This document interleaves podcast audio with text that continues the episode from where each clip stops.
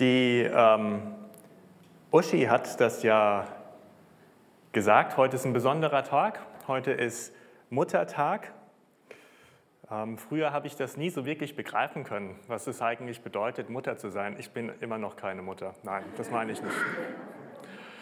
Aber jetzt als dreifacher Vater kann ich das so vielleicht ein bisschen mehr äh, nachvollziehen und wertschätzen, ähm, was Mütter jeden Tag leisten können, leisten sollen und leisten müssen. Und man kann das eigentlich gar nicht hoch genug einschätzen.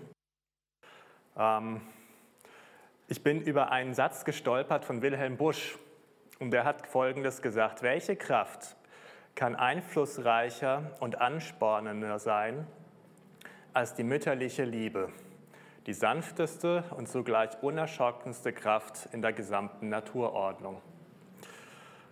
Also, liebe Mütter, ich wünsche euch einen wunderbaren Tag. Schön, dass es euch gibt.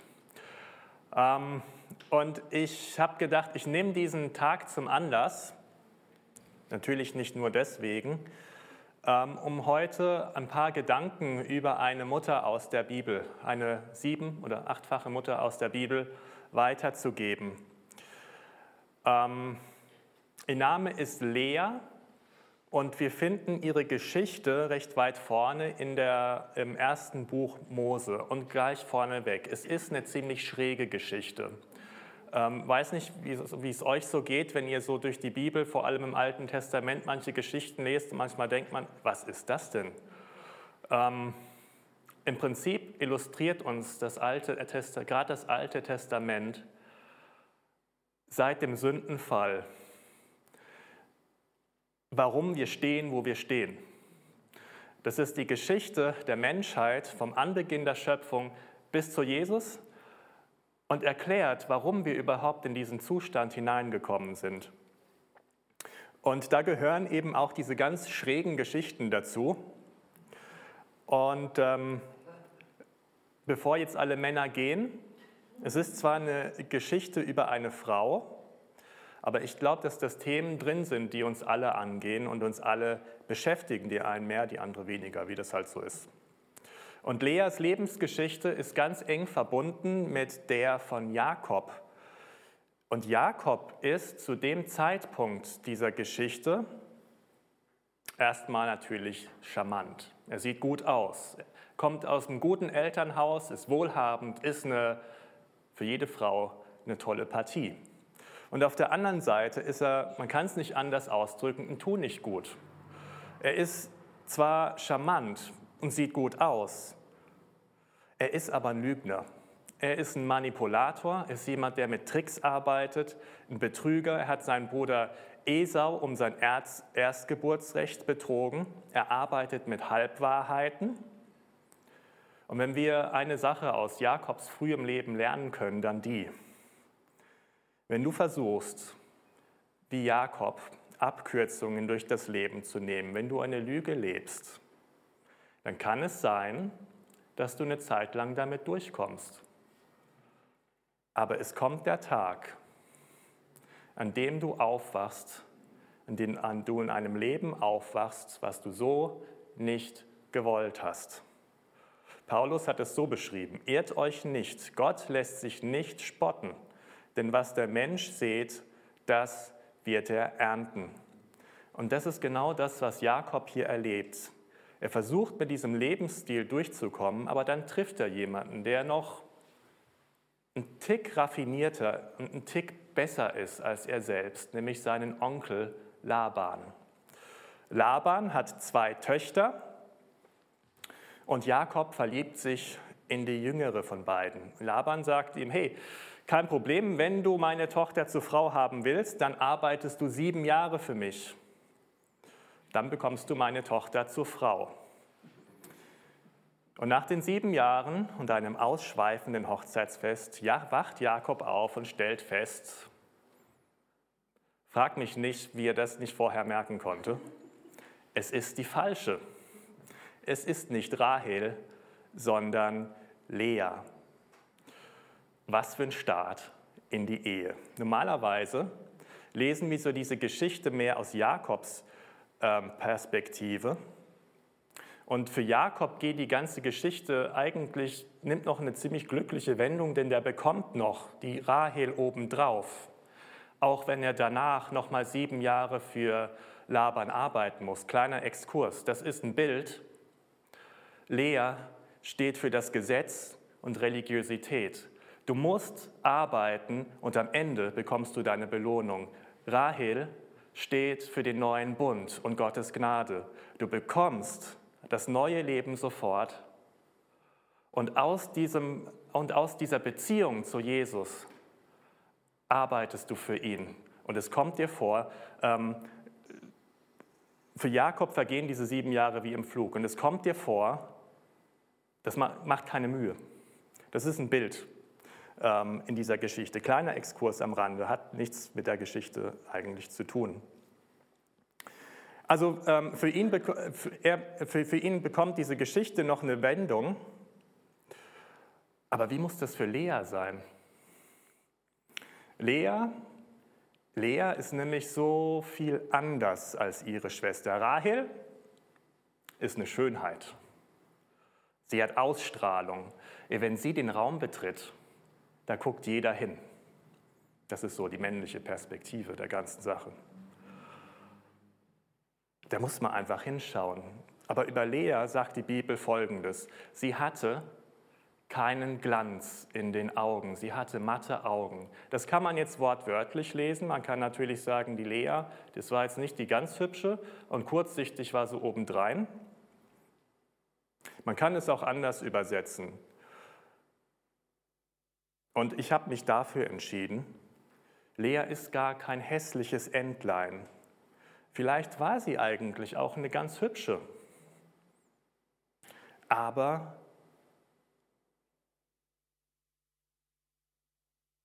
sie war sanft. Man kann das so übersetzen. Sie war sanft. Sie war zart. Sie war schwach. Sie war furchtsam. Lea, die Verletzliche, die Nicht-Dominante, die Unscheinbare, die, die nicht die Szene beherrscht, sobald sie auftritt. Ich glaube, es gibt viele solche Menschen. Die sind gar nicht mal so viel hässlicher als die Schönheiten um sie herum, aber so schüchtern, dass die Augen matt bleiben, dass die Augen glanzlos bleiben. Und vielleicht war Lea so eine Frau, so unscheinbar, dass sie niemand wahrnimmt. Und vielleicht sagst du, ja, kenne ich. Vielleicht bist du hier und hörst das, vielleicht auch über die Aufnahme und sagst, ja, ich kann das nachvollziehen. Wenn ich den Raum betrete, sieht mich keiner. Vielleicht ist es sogar so, wenn du hierher kommst, dann nimmt dich keiner wahr.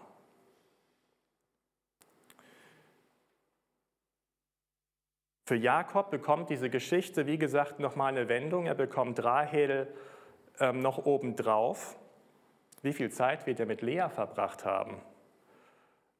Wie, wie oft wird sie alleine eingeschlafen sein? Für sie scheint diese Geschichte an dieser Stelle jetzt erstmal zu Ende zu sein. Und wir können eine Sache festhalten. Es war keine gute Idee, warum auch immer sie das gemacht hat, sich in die Tricks und die Intrigen ihres Vaters einbinden zu lassen. Aber die Geschichte nimmt nicht nur eine Wendung, nicht nur für Jakob, sondern auch für Lea. Denn es gibt jemand, an dem Lea nicht unbeachtet vorbeigeht, an dem ihre Geschichte nicht unbeachtet vorbeigeht nämlich an Gott. Und wenn du glaubst, deine Lebensgeschichte mit deinen Fehlern, mit deinen Schwächen, mit deinen falschen Entscheidungen geht spurlos an Gott vorbei. Jesus sagt, es fällt kein Spatz bis auf den Boden, ohne dass der Vater, der im Himmel ist, ihn sieht. Und so tut er nicht nur in Jakobs Leben etwas, er tut auch etwas für Lea. Und jetzt kommt der Text. Als der Herr sah, dass Lea nicht geliebt wurde, schenkte er ihr Kinder, während Rahel kinderlos blieb. Als der Herr sah, als Gott sah. Ich muss sagen, ich bin an dieser Stelle hängen geblieben. Es sind manchmal so die Kleinigkeiten, über die man hundertmal drüber liest, die einem dann plötzlich so ins Auge springen. Als Gott sah. Es gibt so ein Kinderlied, das singe ich euch jetzt mal vor. Pass auf, kleines Auge, was du siehst. Pass auf, kleines Auge, was du siehst. Denn der Vater im Himmel schaut auf dich herab. Pass auf, kleines Auge, was du siehst. Ich krieg's kaum zu Ende. Furchtbares Lied. Warum dieses Lied nicht auf dem Index gelandet ist, ist mir ein Rätsel. Ist meine persönliche Meinung, muss sie nicht teilen. Weil dieses Lied ein Bild von Gott vermittelt, ein Polizist, der im Himmel sitzt und der Strafzettel verteilt. Zumindest kommt das bei mir so rüber. Der auf uns herabsieht und jeden einzelnen Fehler notiert, den wir so machen. Und nicht falsch verstehen, natürlich sieht Gott, was wir tun. Und ich glaube auch nicht, dass Gott über alles glücklich ist, was wir so, auf, so treiben. Ähm, ich bin auch nicht glücklich über das, was meine Kinder so alles machen. Manchmal könnte ich mir die Hände über den Kopf zusammenschlagen. Und Erwachsene, die haben noch ganz, ganz viel beknacktere Ideen als Kinder. Ist so. Aber es entspricht nicht seinem Herz. Dieses Lied entspricht nicht seinem Herz. Es entspricht ähm, nicht seinem Wesen. Gott ist ein Gott, der dich mit liebevollen, mit barmherzigen Augen ansieht. Und in dieser Geschichte, in dieser Geschichte von Lea, wie in vielen anderen Geschichten auch, offenbart sich sein Herz. Es gibt eine Geschichte, ein paar Kapitel vorher, wieder eine Mutter, wieder eine Frau, ihr Name ist Hagar.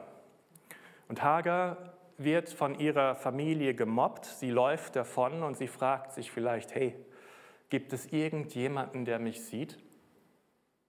Und dann hat sie eine Begegnung, sie begegnet Gott selbst. Und sie stellt fest, hey Gott, du bist ein Gott, der mich sieht. Und sie gibt ihm den Namen El Roi, das ist der Gott, der mich sieht. Und interessanterweise ist dieser Name El Roi ganz eng verbunden oder ganz ähnlich dem Namen, den wir in, an einer anderen Stelle in der Bibel finden, nämlich im Psalm 23, der Herr mein Hirte. Und auch wenn der Gott, der mich sieht, und der Herr mein Hirte sich im Hebräischen, ich bin nicht der hebräische Experte, ich habe es mir nur sagen lassen, in einem Buchstaben unterscheiden. Die Bedeutung ist eigentlich dieselbe. Es geht in dieselbe Richtung. Es ist der Gott, der dich sieht, der dich mit liebevollen, mit barmherzigen Augen ansieht und der dich leitet, der dich in deine Bestimmung hineinleitet. Das ist El Roi, das ist der Gott, der mich sieht. Und es ist derselbe Gott. Es ist derselbe Gott El Roi, der Hagar sieht. Es ist derselbe Gott, der Lea sieht. Es ist derselbe Gott, der dich sieht, der deine Situation sieht. Ähm, es ist der Gott, nicht der Gott der Übererfolgreichen, es ist nicht der Gott der Makellosen, es ist nicht der Gott der moralisch Überlegenen. Gott wählt in seiner Gnade das, was unscheinbar ist, das, was schwach ist, das, was fehlerhaft ist, das, was nicht gelebt wird, was zerbrochen ist, und er erlaubt ihr, Lea, in einer Welt, wo Kinder ein Zeichen von Erfolg sind, da erlaubt er ihr, Kinder zu bekommen. Als Gott sah, dass Lea nicht geliebt war, liebte er sie. Ähm, und übrigens steht im Neuen Testament etwas ganz Ähnliches. Gott liebte uns noch, als wir Sünder waren, als wir es nicht verdient haben. Da liebte uns Gott schon. Und eigentlich schon vorher, seit Anbeginn der Zeit, liebt uns Gott. David schreibt, du hast mich kunstvoll gebildet im Leib meiner Mutter. Schon von diesem Zeitpunkt an liebte Gott Lea, liebte Gott dich. Ich kann mir vorstellen, dass es für ähm, Lea eine angenehme Überraschung war, Sie war nicht gewollt, sie wurde nicht geliebt aber es war sie und nicht ihre schöne, erfolgreiche Schwester, die Jakobs Kinder bekommen hat. Und Lea bekommt jetzt drei Kinder. Und ich kann mir vorstellen, dass sie ein bisschen die Hoffnung hat, dass die Geschichte jetzt folgendermaßen weitergeht. Und Jakob und sie bekamen Kinder und Jakob gingen die Augen auf und er erkannte, was für eine tolle Frau das war. Und er begann sie endlich von ganzem Herzen zu lieben. Das steht jetzt nicht wortwörtlich so da, aber ein wenig wird es trotzdem deutlich in der Art und Weise, wie sie ihre Kinder nennt. Lea nennt ihren ersten Sohn Ruben, denn sie sagt sich, der Herr hat mein Elend gesehen, jetzt wird mich mein, Lamm, mein Mann lieben, weil ich ihm einen Sohn geboren habe. Sie hofft, dass ihr Mann sie endlich sieht, so wie Gott sie gesehen hat. Dann brachte Lea den zweiten Sohn zur Welt. Der Herr hat gehört, dass ich nicht geliebt werde. Darum hat er mir noch einen Sohn geschenkt, rief sie und gab ihm den Namen Simeon. Erhörung. Also zwei Dinge. Einmal, sie möchte, sie möchte gesehen werden, sie möchte gehört werden. Und jetzt bekommt sie einen dritten Sohn. Und sie wurde wieder schwanger und brachte erneut einen Sohn zur Welt. Jetzt sagt sie, jetzt wird sich Jakob mir endlich zuwenden, weil ich ihm drei Söhne geboren habe, sagte sie. Und deshalb nannte sie ihn, wunderschöner Name, Levi, Zuwendung, weil sie hofft, dass Jakob sich endlich, endlich ihr zuwendet. Moment.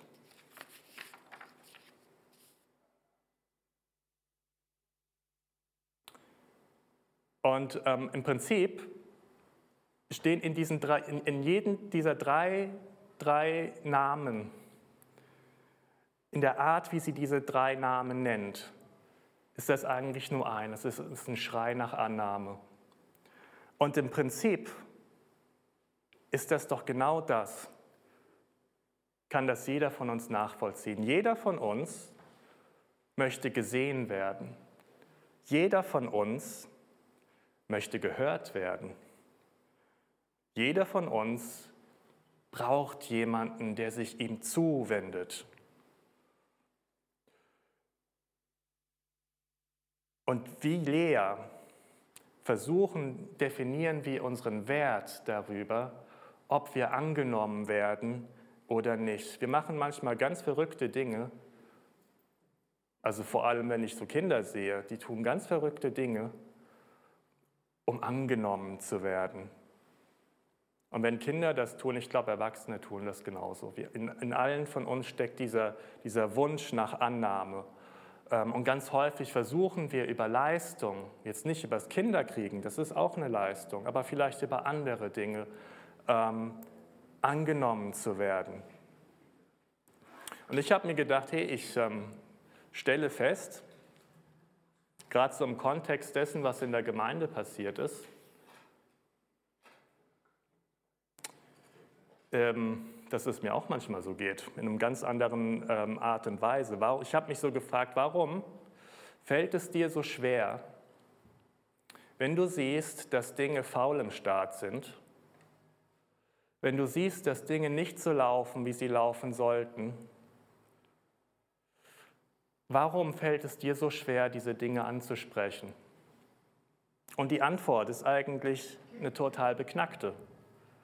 Es fällt mir so schwer, weil ich gemocht werden möchte. Ich habe ein großes Problem damit, wenn mich Leute nicht mögen. Wenn mich Leute, um es mal platt zu sagen, Kacke finden. Wenn ich denen nicht in den Kram passe. Ich frage mich dann, hey, was ist verkehrt mit dir?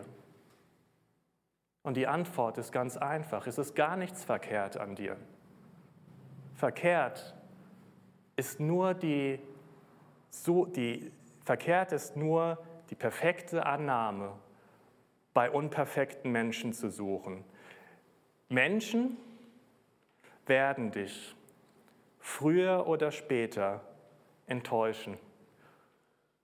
Mach dich nicht abhängig von deren Meinung. ob sie dich mögen oder nicht. Und wenn sie nicht sehen, was in dir drin ist, dann ist es nicht dein Problem, sondern ihrs. Lea sucht die perfekte Annahme bei einem Jakob. Einem Jakob, der so verdreht, so verkorkst ist, dass er sich wahrscheinlich zu dem Zeitpunkt gar nicht mal selbst lieben kann. Der einzige, bei dem du bedingungslose, perfekte Annahme finden kannst, ist Gott selbst. Und mir ist wieder ein Lied eingefallen, ja, ich werde wieder singen. Bei der heutigen Halbwertszeit wahrscheinlich schon ein bisschen älteres. Und es ist leider nur auf Englisch. Ich habe wirklich versucht, eine deutsche Variante zu suchen. Ich habe sie nicht finden können. Vielleicht gibt es eine. Ähm, Moment. Das Lied geht so.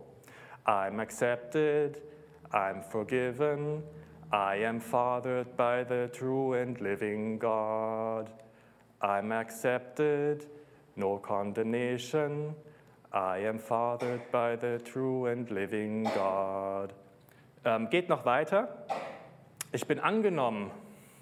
Mir ist vergeben. Ich bin ins Leben gerufen worden von dem wahren, lebendigen Gott. Ich bin angenommen. Es gibt keine Verurteilung.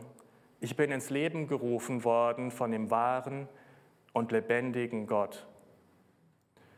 Und wenn ich mir so Leas Lebensgeschichte angucke, wie es weitergeht, bin ich sicher, dass Lea das irgendwo verstanden hat. Weil, und das ist schon erstaunlich genug, weil sie aus dem Hintergrund kommt, in dem andere Götter angebetet werden.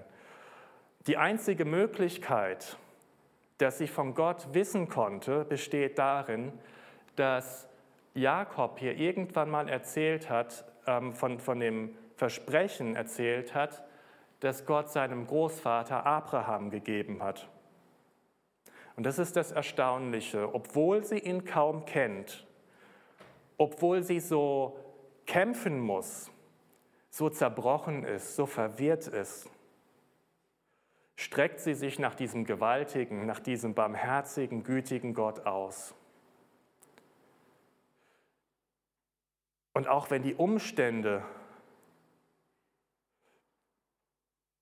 und auch wenn die Umstände die gleichen sind, es ist nirgendwo die Rede davon, dass Jakob sie jetzt plötzlich beginnt zu lieben. Die Umstände sind die gleichen. Sie ist immer noch nicht, sie wird immer noch nicht angenommen. Sie hat die, noch immer noch nicht die Annahme, nach der sie sich so sehnt. Jakob liebt sie immer noch nicht. Die Umstände sind die gleichen, die Haltung ist eine komplett andere. Und das wird so deutlich in den Namen ihres vierten Kindes. Nächste Folie.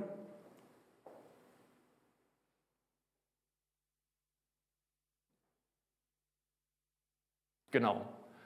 Ähm, da steht, schließlich wurde ihr vierter Sohn geboren, ich will den Herrn preisen, sagte sie und nannte ihn Judah, das heißt Lobpreis. Und dann steht, danach bekam sie keine Kinder mehr, zumindest eine kleine Weile nicht. Judah bedeutet Lobpreis, weil sie sagt, meine Umstände mögen sich nicht geändert haben. Bei allen drei Kindern habe ich gehofft, dass ich endlich diese Annahme bei Jakob finde. Ich habe gehofft, dass mein Mann mich endlich beginnt zu leben. Diesmal werde ich Gott preisen. Was für eine Veränderung. Was für eine Veränderung in ihrer Person, in ihrem Denken und in ihrer Haltung. Sie ist nicht mehr das Opfer ihrer Umstände, die Umstände sind dieselben, aber sie lässt sich nicht davon bestimmen.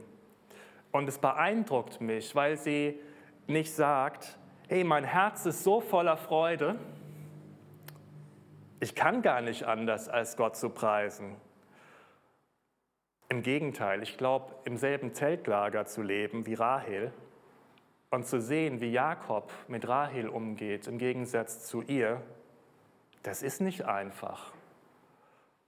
Ihr Lobpreis ist unabhängig von Gefühlen und Umständen. Das ist fast wie so ein trotziger Schlachtruf. Also ich stelle mir das vor, so vor, so ähm, das letzte Häuflein aufrechter versammelt so um die Fahne und ihnen gegenüber ähm, eine riesige Übermacht und dann so der schneidende Klang der Trompete und dieser trotzige Schlachtruf und trotzdem werde ich Gott preisen und trotzdem werde ich ihn loben.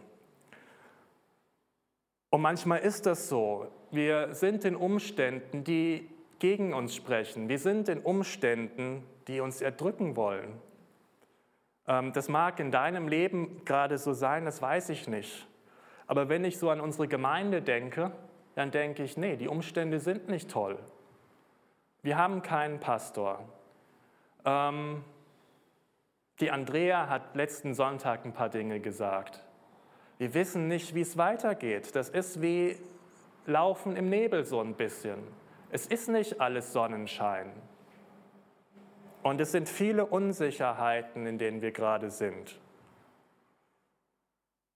Den Durchbruch haben wir noch nicht.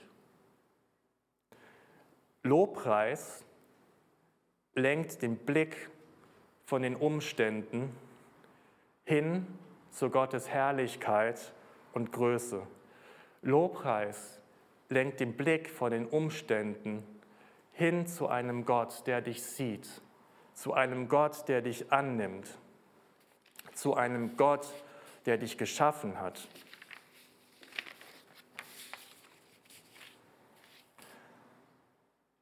der dich erwählt hat, der deinen Weg kennt, der unseren Weg kennt. Juda bedeutet Lobpreis. Juda wurde auch wie alle Söhne Jakobs, wie Simeon, wie Levi, wie Ruben und wie sie alle hießen, ähm, zu den Stämmen Israels.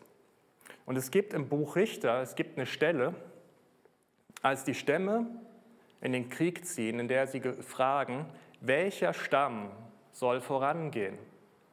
Und Gott antwortet, Juda. Wenn du Kämpfe im Leben hast, wenn du in den Kampf ziehst, dann stell den Lobpreis immer an erster Stelle.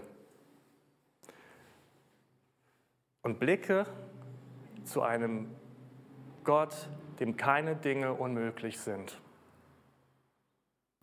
Es gab viele Jahre später einen Mann aus dem Stamm Juda, ein Hirtenjunge, ein König, sein Name war David. Und David war in schwierigen Umständen und er schrieb folgendes: Ich will den Herrn alle Zeit preisen, nie will ich aufhören, ihn zu rühmen. Von ganzem Herzen lobe ich ihn. Wer entmutigt ist, soll es hören und sich freuen. Preist mir mit mir diesen großen Herrn. Lasst uns gemeinsam seinen Namen bekannt machen. Als ich, ihm, als ich beim Herrn Hilfe suchte, erhörte er mich und befreite mich aus aller Angst. Wer zu ihm aufschaut, der strahlt vor Freude und sein Vertrauen wird nie enttäuscht. Ich habe es selbst erlebt. Ich war am Ende, da schrie ich zum Herrn und er hörte mein Flehen. Aus aller Bedrängnis hat er mich befreit. Ein kleiner Ausschnitt, das ist der Psalm 34, den könnt ihr zu Hause noch ganz lesen, wenn ihr wollt. Das ist das, was Lobpreis tut. Und wenn ihr alles vergesst aus dieser Predigt, möchte ich, dass ihr eine Sache behaltet. Stell den Lobpreis in deinem Leben immer an erster Stelle, egal wie die Umstände sein mögen. Leas Geschichte ist eine Geschichte voll mit Herzschmerz. Es ist eine Geschichte voll mit Zerbruch. Und Gott hat seine Geschichte mit Lea geschrieben. Und was mich so beeindruckt ist, wenn ihr in das Matthäusevangelium guckt, ganz am Anfang gibt es eine Ahnenreihe. Als, ähm, als Matthäus beginnt von Jesus zu erzählen, dann schreibt er auf, von wem Jesus abstammt. Und ratet mal, wer, am Ende, wer ganz am Anfang ist. Da, steht, äh, da stehen Namen drin wie David. Und David geht zurück auf Juda. Und Judah ist der Sohn von Jakob. Wer ist die Frau von Jakob? Ist Lea. Das ist die Gottesgeschichte mit Lea aus, einer, aus Zerbruch, macht er etwas Wunderbares und am Ende kommt Jesus dabei raus. Ähm, das finde ich so super. Und ich hoffe, dass euch das ermutigen konnte, die Geschichte.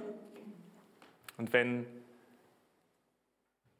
Gott schreibt immer noch seine Geschichte mit uns. Er hat sie mit Lea geschrieben und er schreibt sie mit dir und er schreibt sie mit mir. völlig egal, was du erlebt hast, welche Entscheidungen du getroffen hast.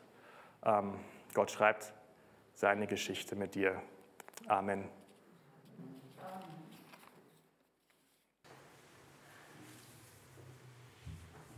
Wenn man durch die Bibel schaut, gerade im Alten Testament, sieht man viele, viele, viele Namen Gottes. Und in jedem Namen wird so ein Stück seines Charakters, seines Wesens sichtbar. Heute haben wir über, ähm, habe ich gesagt, dass, dass ähm, Gott auch El Roi ist, der dich sieht.